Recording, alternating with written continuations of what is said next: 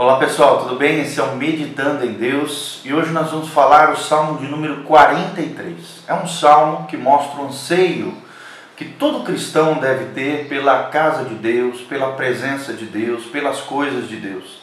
Também é um salmo que pleiteia a justiça do Senhor e a graça de Deus sobre as nossas vidas em meio àqueles que se levantam contra nós. Então preste atenção, sabe? Abra o seu coração para aquilo que Deus vai falar através da sua palavra. O salmista diz no Salmo de número 43: Faze-me justiça, a Deus, e pleiteia a minha causa contra a nação contenciosa.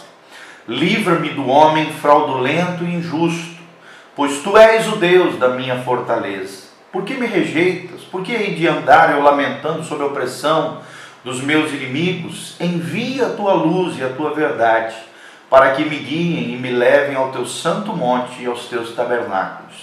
Então irei ao altar de Deus, de Deus que é a minha grande alegria. E ao som da harpa eu te louvarei, ó Deus, Deus meu. Porque estás abatido, a minha alma, porque te perturbas dentro de mim?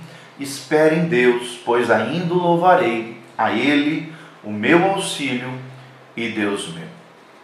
Tremendo, né? Que palavra maravilhosa para abençoar a sua vida e o seu coração. Que o salmista começa dizendo: Faze-me justiça, ó Deus, pleiteia a minha causa contra a nação contenciosa, livra-me do homem fraudulento e injusto. Naquela época, o salmista, né, provavelmente aqui Davi, ele sofria, como rei de Israel, ele sofria tremendamente o levante de outras nações, de outros povos contra a sua nação. Ele era odiado pelos seus inimigos, as nações que estavam ali ao redor.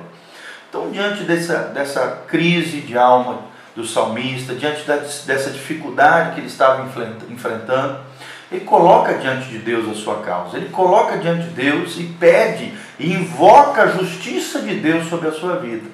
Talvez você esteja vivenciando esse tipo de situação, talvez você tenha uma causa na justiça, uma situação que esteja pendente diante dos governos, diante dos órgãos né, responsáveis para julgar a sua causa. Querido, coloque isso diante do Senhor. Espere em Deus, como diz esse salmo. E não só espere em Deus, invoque a justiça de Deus a seu favor. Se você é filho de Deus, você tem Deus ao seu lado, você tem os anjos do Senhor disponíveis para trabalhar a seu favor. Ore pedindo ao Senhor que envie anjos sobre aquela causa, sobre aquela situação, sobre aquela situação na justiça, para que esses anjos estejam trabalhando ao seu favor a Bíblia diz em Hebreus que os anjos de Deus são ministradores de Deus para aqueles que vão herdar a salvação. Então você tem direito de pedir essa herança, essa promessa de Deus, de ter, de ter os anjos de Deus trabalhando ao seu favor e a graça de Deus sobre a tua vida para que as situações de justiça, as situações que estejam pendentes na sua vida, sejam resolvidas. Porque, como diz aqui o salmista, Deus é a nossa fortaleza, Deus é o nosso justo juiz. Sabe, não tem por que nós ficarmos acuados, amedrontados diante dos inimigos, diante das lutas, diante das dificuldades, diante dos problemas. O salmista diz no versículo 3: Envia a tua luz e a tua verdade.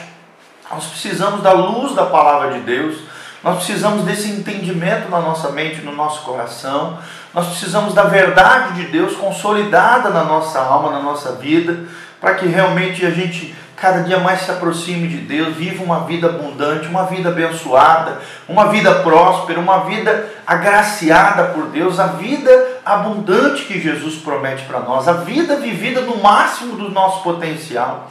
Se nós tivermos a luz de Deus, a verdade de Deus, e essa verdade nos guie, ela nos levará à presença de Deus, que aqui representa o Santo Monte no versículo 3 e os tabernáculos do Senhor. Quanto mais nós vivemos na presença de Deus, nos tabernáculos de Deus, no Santo Monte do Senhor, que representa essa presença abençoadora, essa glória graciosa de Deus sobre as nossas vidas, mais desejo nós vamos ter de, como diz o versículo 4, andar no altar de Deus que é a nossa grande alegria. Cada dia vamos ter mais alegria na nossa vida, no nosso coração.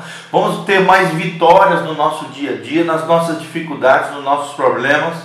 É o nosso Deus, é o Deus que nos guarda, é o Deus que cuida de nós. É o Deus que é a nossa grande alegria, o nosso motivo de regozijo. Nosso regozijo não está nas circunstâncias, nosso regozijo não depende de homens. A nossa alegria, a nossa felicidade não depende de tudo ir bem, não. Mesmo diante das lutas, das dificuldades, dos problemas, das mazelas na nossa alma, dentro dos conflitos, como nós vemos aqui no versículo 5, né? Por que estás abatido a minha alma? Por que te perturbas dentro de mim? Aqui o salmista estava vivendo um conflito no seu interior, na sua alma, uma perturbação de alma, uma angústia, um abatimento de alma. Mas ele lembra para o seu próprio coração através da sua voz, porque isso aqui é um cântico. Era um cântico que era feito, onde um ia cantando na frente, voltando do exílio, voltando de algum lugar, indo para a casa do Senhor, indo para os tabernáculos do Senhor, eles cantavam isso. E no final desse salmo, está aqui o segredo: ele diz: Espera em Deus, pois ainda o louvarei. Ele tinha essa convicção de que Deus, que se ele esperasse em Deus, Deus ia agir, Deus ia se mover e ele ainda ia louvar o Senhor, porque ele, ele coloca aqui a Ele, meu auxílio e Deus meu. Fala de um Deus meu, fala de um Deus pessoal, de um Deus que não está distante, de um Deus que é transcendente, mas também é imanente. Ele está para além de nós, mas ele também está em nós através da sua presença gloriosa, nós servimos a um Deus que é pessoal, um Deus que se importa com você, um Deus que opera maravilhas, um Deus que é a fonte da nossa alegria, um Deus que é o nosso auxílio, um Deus que nós podemos esperar, podemos colocar a nossa esperança e ter a convicção que um dia ainda louvaremos a Deus, engrandeceremos o, teu, o seu nome pelos grandes feitos de Deus na nossa vida. Por isso, não deixe a sua alma se abater, não deixe a sua alma se perturbar.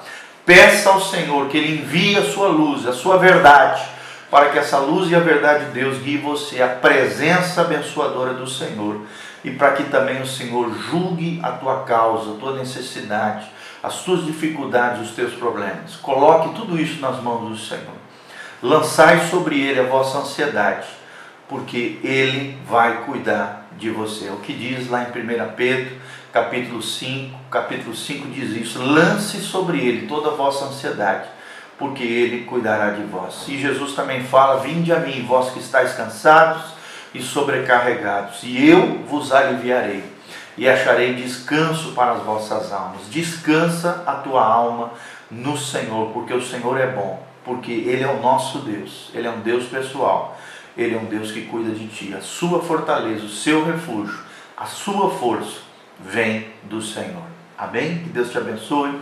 Compartilhe esse vídeo com outras pessoas e que a graça e a paz de Deus venha sobre você através desse lindo salmo, o salmo de número 43. Compartilhe, curta lá o nosso canal, divulgue para outras pessoas a palavra de Deus. Que a bênção do Senhor venha sobre ti, em nome de Jesus. Amém e amém. Um abraço.